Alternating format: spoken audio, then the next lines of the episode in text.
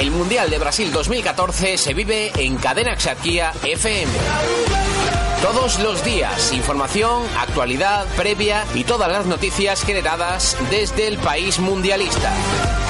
Cadena Axarquía FM con la selección española. Repasa con nosotros las sedes, los partidos, las previas y las crónicas, entrevistas, conexiones y todo lo que acontece en Brasil 2014 aquí, en la radio de la comarca. Síguenos en el 107.1 FM y en internet en www.cadenaxarquiafm.com. Y recuerda que también puedes llevarnos en tu teléfono móvil o smartphone a través de la aplicación TuneIn. Cadena Exarquía FM, la radio del Mundial.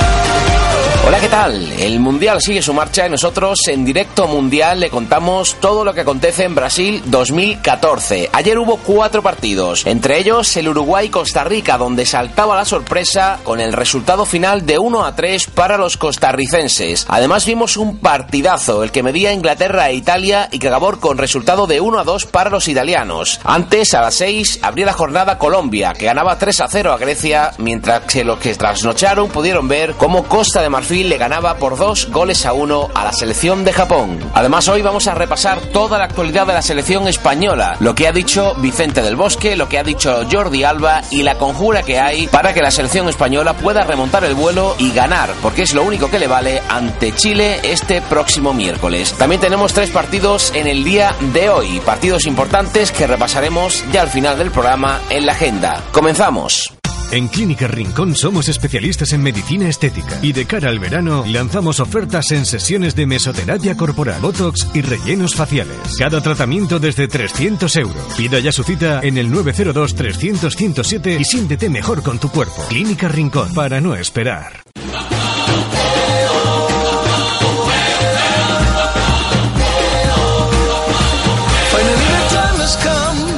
Y empezamos hablando de la selección de Colombia, que se llevó la victoria ante Grecia por tres goles a cero en el debut de ambos equipos en el Mundial de Brasil, en un choque dominado por el combinado sudamericano y que se decidió con los tantos de Pablo Armero, Teófilo Gutiérrez y James Rodríguez, que fueron los encargados de sumar los primeros tres puntos en el casillero de los cafeteros dentro del Grupo C. Tras 16 años esperando, Colombia volvió Mundial de la mejor manera posible. 30.000 camisetas amarillas poblaron las gradas del estadio Mineirao de Belo Horizonte, animando a una selección que respondió desplegando un juego muy ofensivo y que acabó celebrando tres goles a pesar de las dudas iniciales que provocó la baja de la estrella atacante, Radamel Falcao. José Peckerman sorprendió con un once inicial en el que destacó la ausencia de Vaca o Jackson Martínez como referencias atacantes y con la inclusión de Ibarbo como extremo izquierdo. Sin embargo, no se confundió el técnico argentino que organizó un férreo once inicial que no tardó en apabullar a la zaga griega. Y pronto comenzó mandando el combinado colombiano, que se adelantó a los cinco minutos tras una gran jugada de cuadrado que mandó el balón al lateral del West Ham United, Pablo Armero, que vio como la fortuna se ponía de su lado después de que su disparo rebotara en Manolas y se desviara lo suficiente para que Carnesis no llegara al despeje. Con el tanto, la selección cafetera siguió con el asedio a la portería griega, con Ibarbo y James Rodríguez por los extremos apoyados por Cuadrado y Armero. Colombia aprovechó la superioridad por las bandas para seguir destrozando una zaga griega que se desmoronaba con cada ataque rival. Por suerte para los de Fernando Santos, con el paso de los minutos, Grecia se fue acomodando en el partido y comenzó a tentar la portería de los sudamericanos. Samaras y Torodisis, de cabeza, fueron los primeros en buscar el empate, pero fue Coné, cerca del minuto 45, el que vio como Psina mandaba córner la ocasión más clara de los helenos. En la segunda mitad, los de Peckerman salieron con más tranquilidad y orden al terreno de juego. Grecia seguía tratando de llevar la iniciativa que le había otorgado el combinado sudamericano, pero la caótica línea atacante de los helenos le hacía estrellarse continuamente con el muro defensivo de los colombianos. Sin embargo, pese a los intentos de los europeos, de nuevo fue el combinado dirigido por Peckerman el que volvió a encontrarse con la suerte del gol. Tras un saque de esquina que prolongó a Abel Aguilar al punto de penalti, Teófilo Gutiérrez aprovechó un hueco en el entramado defensivo griego para meter la pierna y subir el segundo tanto de los colombianos al marcador de Belo Horizonte. Las esperanzas helenas murieron tras ese gol, pero el equipo siguió incansable en busca de la portería de Ospina. Gekas se encontró con el el larguero en la ocasión más clara de los de Fernando Santos y más tarde fue Samaras el que vio como el balón no era capaz de meterse entre los tres palos de la meta sudamericana. Con Grecia volcada en ataque, James Rodríguez cerró el debut soñado con la tricolor en el Mundial con el tercer tanto y que subió los primeros tres puntos al casillero de un combinado colombiano que ya sueña con allanar el pase a octavos ante Costa de Marfil.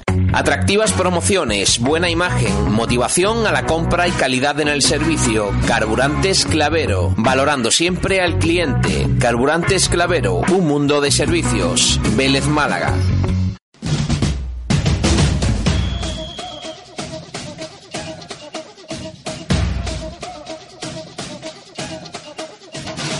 Por otro lado, la selección costarricense dio la sorpresa y se impuso a Uruguay por un gol a tres en el primer partido de ambos en el Mundial, complicando algo más si fuese posible un grupo D en el que se suponía que los costarricenses eran la cenicienta, gracias sobre todo a una brillante actuación del delantero Joel Campbell. Lo bueno de un Mundial es que nunca ocurre todo lo previsto, siempre hay alguna sorpresa. Ayer fue en el estadio Castelao de Fortaleza, donde Costa Rica dejó claro que eso es algo tan real como que el campeonato se disputa cada cuatro años. Llegó a Brasil como la comparsa del grupo D, como el equipo que seguiría a casa sin sumar un solo punto. Con suerte lograría algún gol. Sus rivales Uruguay, Italia e Inglaterra. Pues bien, una vez plantados en el césped, a las primeras de cambio, los ticos decidieron que no querían ser el sparring de esas tres potencias futbolísticas que deseaban ser protagonistas. Enfrente se encontró con una selección que llegaba con la leyenda del maracanazo a sus espaldas y con la cuarta posición en el, en el último mundial como tarjeta de presentación, pero que llegaba también con un problema que empieza a recurrente los celestes, muy poco juego en la zona de creación. La primera parte dejó entrever cosas interesantes de los hombres de Jorge Luis Pinto. Los costarricenses salieron con defensa de 5 y tan solo Campbell arriba y le dejaron el balón a los de Washington Tavares que con Areva los Ríos y Gargano al timón no supieron qué hacer. Todo dependía de la inspiración de un Cebolla Rodríguez que juega tirones y de un Cavani que no estuvo fino. A pesar de todo, un absurdo penalti de Díaz a Lugano les permitió adelantarse, pero fue un espejismo. Uruguay vencía pero no dominaba y los ticos estaban cómodos e incluso avisaban de cuando en cuando. Seguían tímidos, pero poco a poco se soltaban. En la segunda parte, la comparsa se animó. Los de Pinto arrancaron con la intención de voltear el resultado y Duarte tuvo una doble ocasión a la salida de una falta. Era el minuto 50. A partir de ahí, solo se vio a los hombres vestidos de blanco sobre el terreno de juego al mando de un Campbell que con su movilidad dejó una evidencia a Lugano y Godín, que parecían el coyote tras el correcaminos. El empate llegó en el 54 cuando el 9 Tico culminó una magnífica jugada de Bolaños y Gamboa por banda. A los cuatro minutos, en pleno chaparrón, Duarte se desquitó y en otra falta lanzada por Bolaños dio la vuelta de manera definitiva. Uruguay no sabía qué hacer y Luis Suárez calentaba pero no parecía en condiciones de saltar al campo. En esas, el omnipresente Campbell seguía lo suyo y a punto estaba de hacer el gol de lo que va de mundial en un lanzamiento desde fuera del área. Al final, con Uruguay lanzada en busca de una heroicidad que nunca llegó, con Suárez viéndolo desde el banquillo y con Costa Rica muy tranquila las manos de Keylor Navas, llegó el último gol. Un brillante pase de Campbell dejó solo al recién incorporado Ureña que batió a un despistado Muslera. Una vez pitado el final, tras una roja Maxi Pereira provocada por Campbell, los jugadores costarricenses se reunían en el centro del campo y se animaban a seguir la senda de la victoria. La sensación es que la Cenicienta ha encontrado su zapato y que los uruguayos tienen ante sí un reto tan grande como el de 1950. Deben ganar a Inglaterra e Italia si quieren tener opciones. Si vienes a Torre del Mar, tienes que pasar por La Gustosa. La Gustosa Ristorante, el auténtico sabor italiano. Tus pizzas y pastas artesanales desde 6 euros. Y los mejores postres caseros desde 3 euros. El mejor ambiente italiano, cerquita de la playa, local climatizado y la mejor cocina italiana con cocineros auténticos de Italia. Restaurante La Gustosa. Abrimos de 1 de la tarde a 12 de la noche con horario ininterrumpido. La Gustosa Restaurante y que la magia del buen gusto esté siempre con vosotros. Y atención, no te olvides que esta semana es la de los canelones rellenos de queso de cabra y berenjenas. Tú eliges la salsa, la gustosa restaurante y que la magia del buen gusto esté siempre con vosotros. La la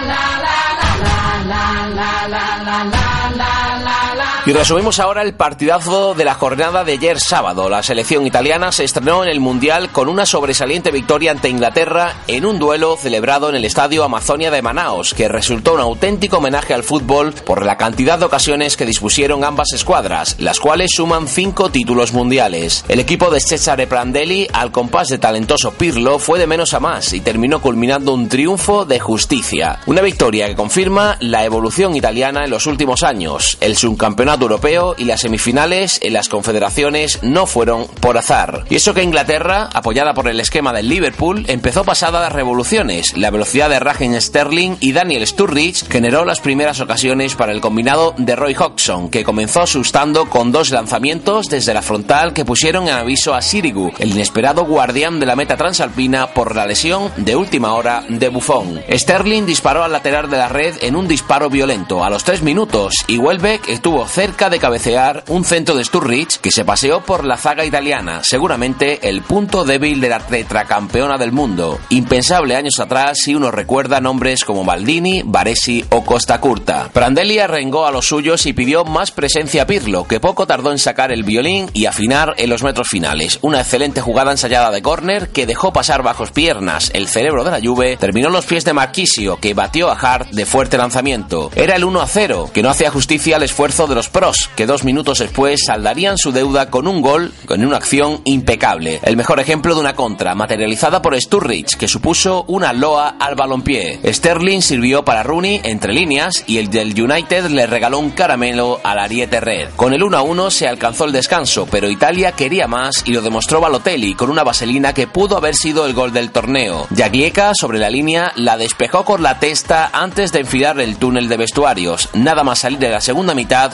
Super Mario encontró petróleo a la espalda de la zaga británica. Un balón de Candreva, uno de los más destacados en Italia, acabó siendo un servicio inigualable para Balotelli, que cabeceó el gol y estableció el definitivo 2 a 1. Inglaterra no cejó en su empeño y Gerrard, a balón parado, también dispuso de alguna oportunidad para igualar el choque en el tramo final. Pero no, no hubo manera de encontrar la rendija e Italia, que estuvo a punto de marcar el tercero tras una falta de Pirlo, acomodó los tres puntos en la buchaca. Inglaterra, por su parte, tuvo que conformarse con una derrota más que digna que le obliga a no fallar en Uruguay y en la segunda jornada. Si llegases a casa con un coche totalmente equipado por solo un euro más, tu mujer nunca te creería. Salvo que sea una oferta de Toyota. Conduce ahora un Toyota Auris por 14.850 euros y por solo un euro más totalmente equipado. Benefíciate ahora de esta oferta increíble y del plan PIBE 5. Te esperamos en nuestro centro oficial Toyota Yocamotril, Vélez Málaga y Motril. Que se ilumine la ciudad, que se Para el último de los encuentros, disputado anoche a las 3 de la madrugada, sirvieron dos minutos de inspiración para que Costa de Marfil se apuntase su primer triunfo en el Mundial. Se las prometía felices Japón con el golazo de Honda, pero no contaba con los cabezazos de Boni y Gerviño que le hizo hincar la rodilla. El partido empezó de maravilla para los nipones. Honda, uno de los mejores futbolistas japoneses, abrió la lata con un misil a la escuadra. El futbolista del Milán recibió en el área pequeña, avanzó unos metros y la coló por la escuadra. La herida pudo ser mayor para los marfileños en un latigazo de Uchida despejado con ciertos por Barry. Los minutos avanzaron y Costa de Marfil estaba atascado. Yaya Touré no conseguía ser ese mediocentro que deslumbró en el City. Tampoco el veloz Gerviño o el sorprendente titular Boni se dejaba ver. Japón se fue al descanso dando muestras de solidez defensiva. Costa de Marfil necesitaba algo para soñar con la remontada y ese algo se encontraba en el banquillo. La salida al campo de Didier Drogba cambió por completo el guion del encuentro. Su sola presencia supuso una amenaza para los japoneses que ni siquiera podía imaginar la que se les venía encima. Tampoco ayudó el cambio de piezas de Saqueroni en el centro del campo. La entrada de Endo por Asebe resultó ser todo un desacierto. La remontada sobró en solo dos minutos. El artífice fue el lateral derecho Aurier, futbolista del Toulouse que ya estará en la lista de muchos clubes europeos. Dos incorporaciones suyas al ataque con dos centros precisos supuso al descubierto el problema japonés en defensa. Los estalazos inapelables de Boni y de Gerviño culminaron la machada marfileña. Japón se quedó sin recursos. Su bajón físico fue evidente y Costa de Marfil resistió hasta el final y se apuntó su primer triunfo para afrontar con confianza su cita contra Colombia. Clínicas Rincón te ofrece la solución definitiva a tus problemas de miopía, hipermetropía y astigmatismo. Cirugía refractiva por solo 580 euros cada ojo y la posibilidad de una cómoda financiación. Con Clínicas Rincón, olvídate de tus gafas o lentillas para siempre. Pide ya tu cita en el 902 300 107. Clínicas Rincón, para no esperar. Es tiempo para conocer la actualidad de la selección española.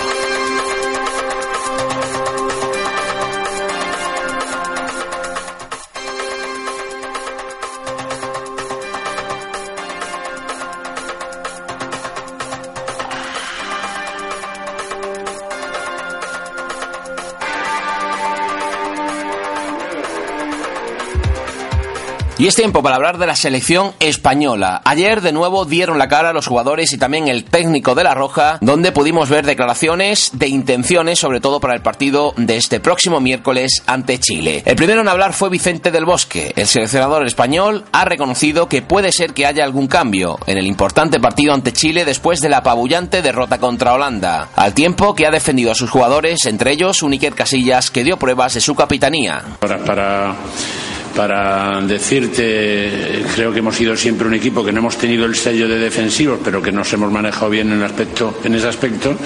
Sin embargo, pues hoy hemos sido más flojos, pero todos en el aspecto defensivo. Y seguramente también habrá que poner algo en el haber, en el haber de Robén o de Van Persie. Mister, dos cosas. Uh, la primera, España no queda eliminada, hay cinco días para preparar la equipo para la próxima partida. ¿Cómo se prepara una equipe después de una partida como esta? Es la primera.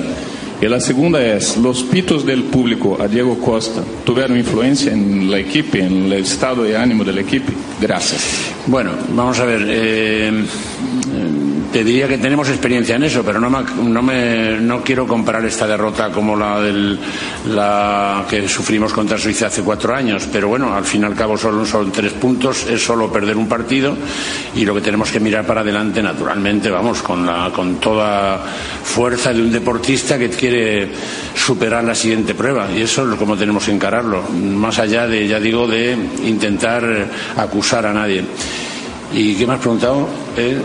Ah, lo, lo, de Pitos. Bueno, pues mira, en el minuto 40, y, 40, 40 y tantos, cuando íbamos 1-0, que había sido un penalti a él, que se había movido estupendamente, que había, había hecho lo que, nosotros, que el equipo necesitaba, pues los Pitos no han afectado. Y bueno, yo creo que es, es casi casi estamos en un país que quiere ser campeón del mundo y ve más amenaza, seguramente en la selección española que, que en otras, ¿no?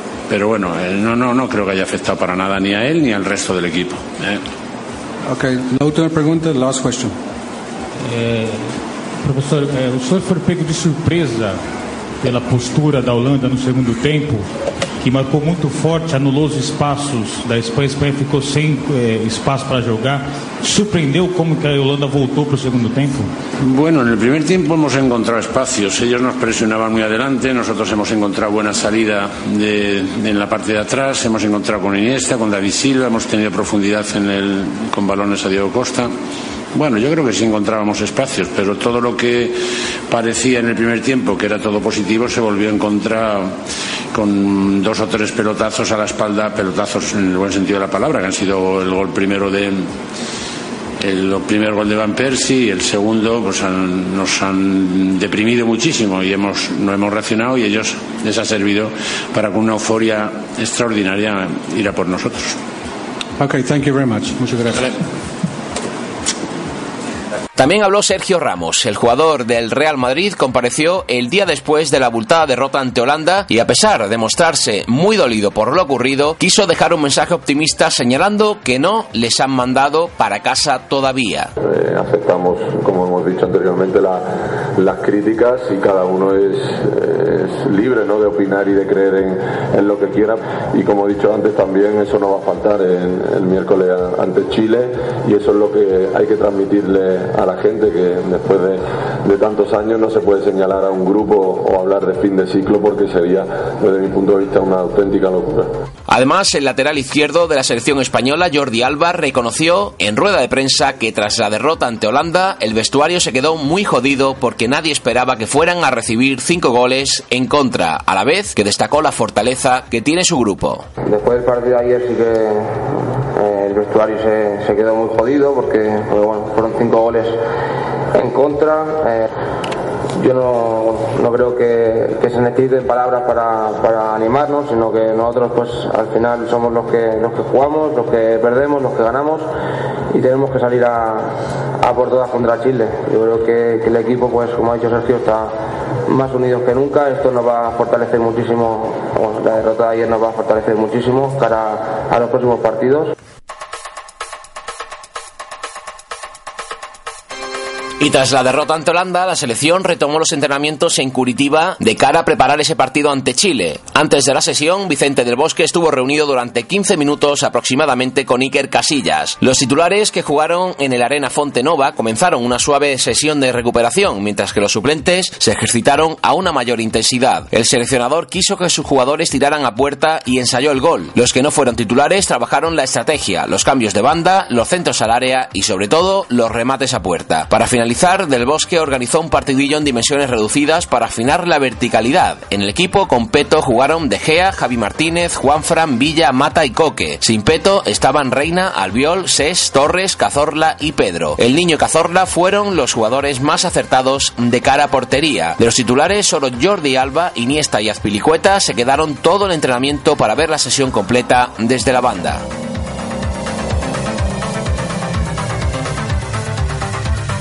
Y esto es lo que respecta a la actualidad de la selección española. Pasamos a la agenda. Operatividad, accesibilidad, seguridad en el pago y oferta de productos. Carburantes Clavero. Valorando siempre al cliente. Carburantes Clavero. Un mundo de servicios. Vélez Málaga.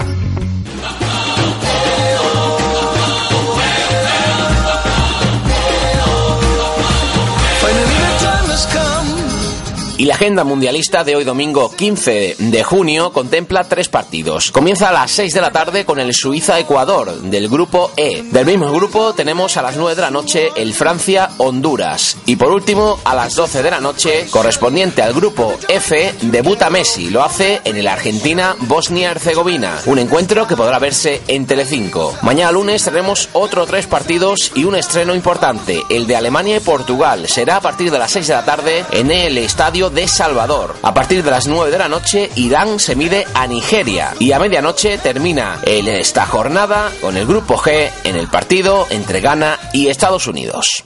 En Clínica Rincón somos especialistas en medicina estética y de cara al verano lanzamos ofertas en sesiones de mesoterapia corporal, botox y rellenos faciales. Cada tratamiento desde 300 euros. Pida ya su cita en el 902 300 107 y siéntete mejor con tu cuerpo. Clínica Rincón para no esperar. Y esto ha sido todo, no hay tiempo para más. Seguiremos mañana contándoles todo lo que acontece en el Mundial de Brasil 2014. Disfruten del fútbol y disfruten de lo que queda de fin de semana. Adiós.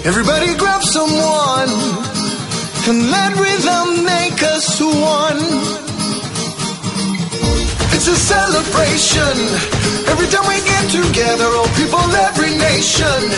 Put your banners in the sky.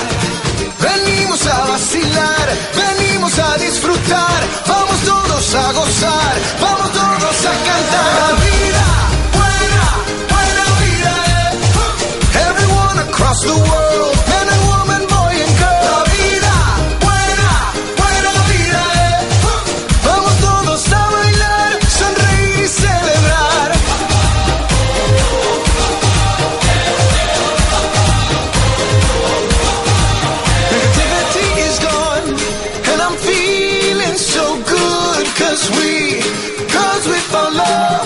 Life has just begun.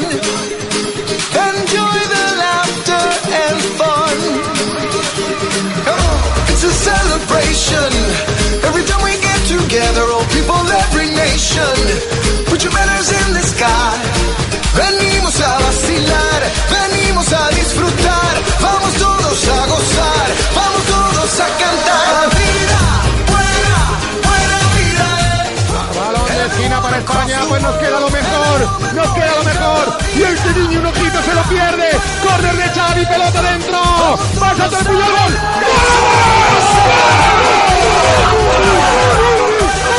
¡Gol!